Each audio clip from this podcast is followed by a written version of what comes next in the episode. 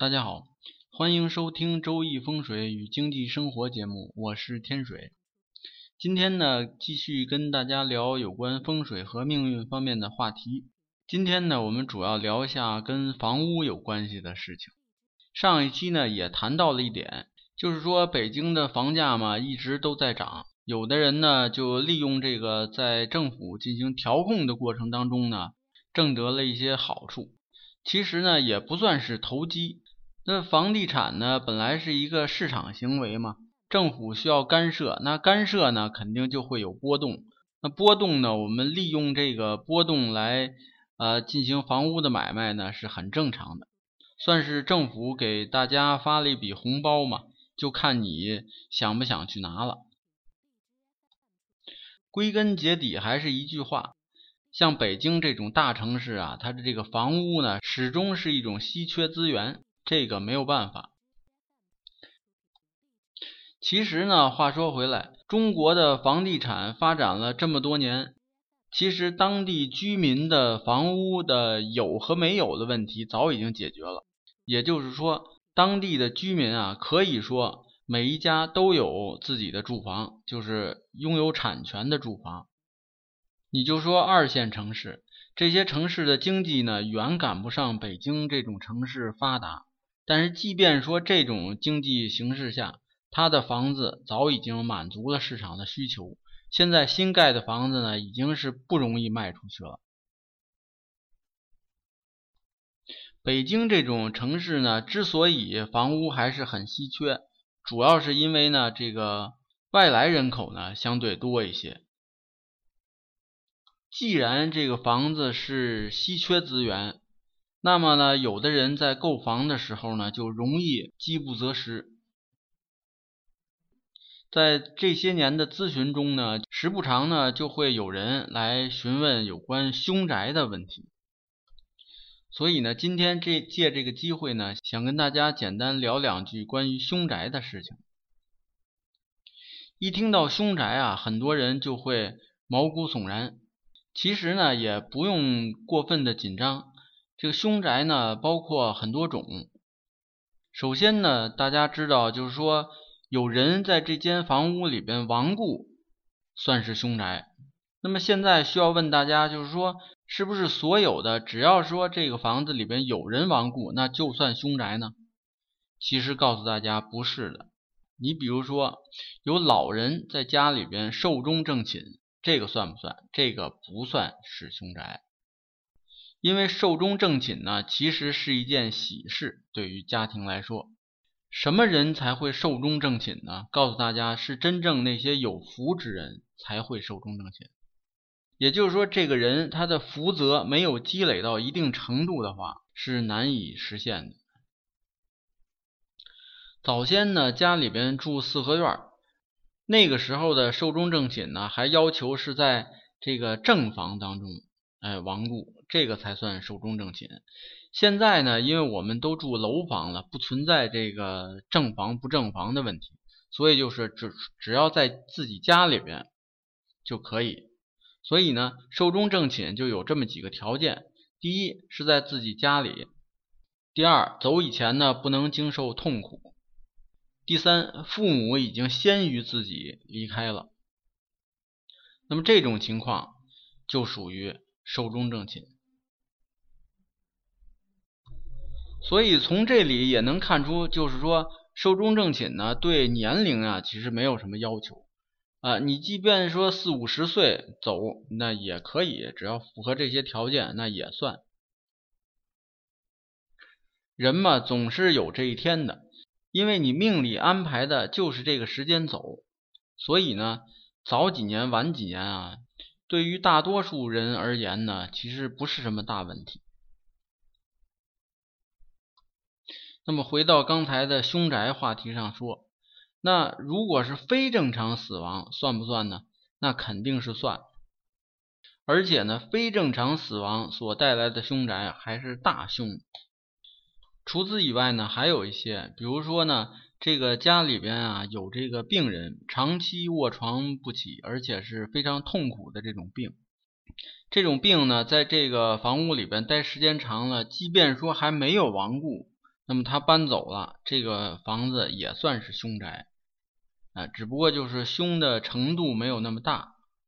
还有呢，就是比如说做生意，生意呢一落千丈，赔钱赔的很多，那么这种住宅也算是凶宅。除此以外呢，还有就是在房屋的外边有一些形式派风水理论讲究的形煞。呃，这种形煞呢，对屋子呢造成了严重的危害，然后使住宅呢也变成了凶宅。比如说呢，在房屋的后方，形状像火焰一样的这个山头，或者是像火焰一样的这种建筑，都会对房屋造成危害。它就会让呢这个屋的户主呢经常受到别人的暗算，而且容易使这个房屋呢阴气过盛。招来一些污浊之气，使人啊精神恍惚，精力不集中。从这个理气风水上面呢，也有用罗盘来测的时候呢，发现呢这个罗盘上的红线呢骑在两个卦之间，这就说明了就落在了空亡线上，这说明屋子也是凶宅，而且呢还比较严重，它呢不利人丁，容易生灾祸和疾病。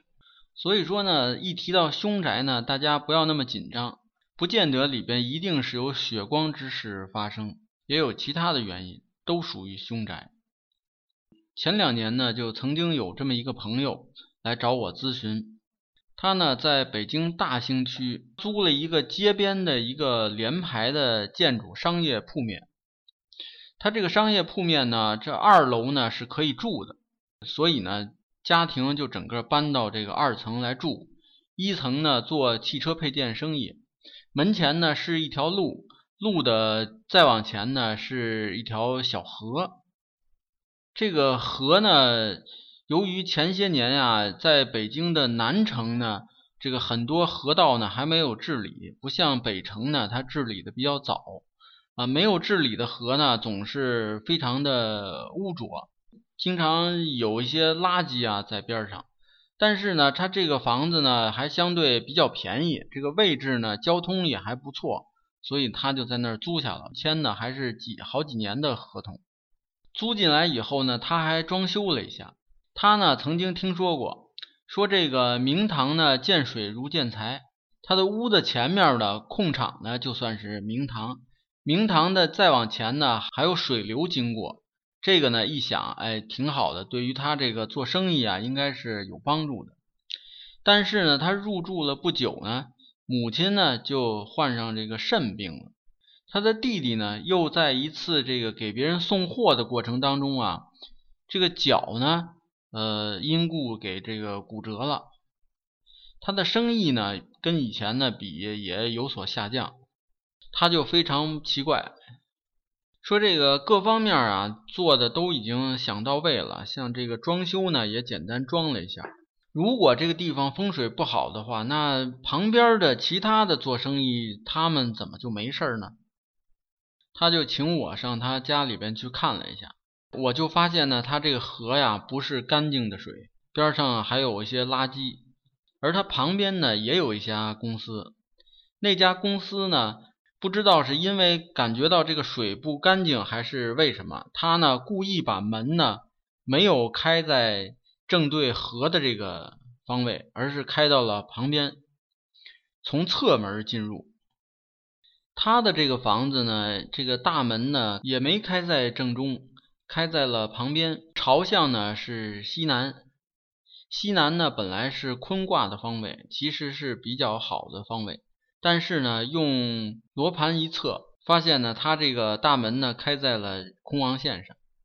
这个坤卦呢是代表家中的老母亲的。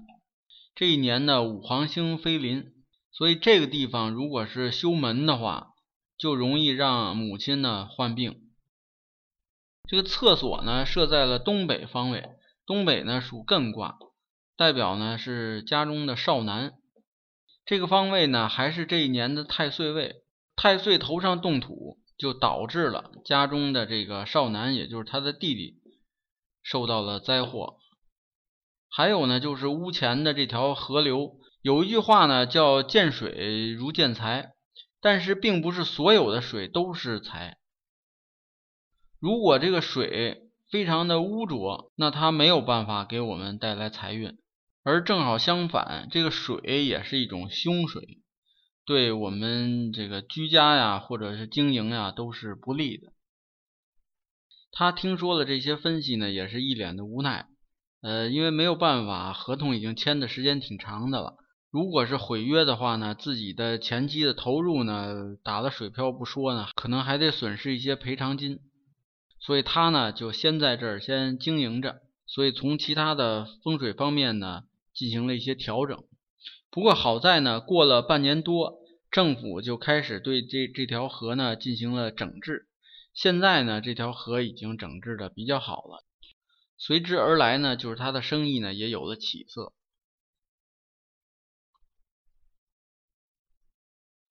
那么好，今天的案例分享呢就到这里。有兴趣的朋友呢，还可以关注微信公众号“北京易经风水起名”的简拼，在那里呢有很多文章可以跟大家分享。好，谢谢大家。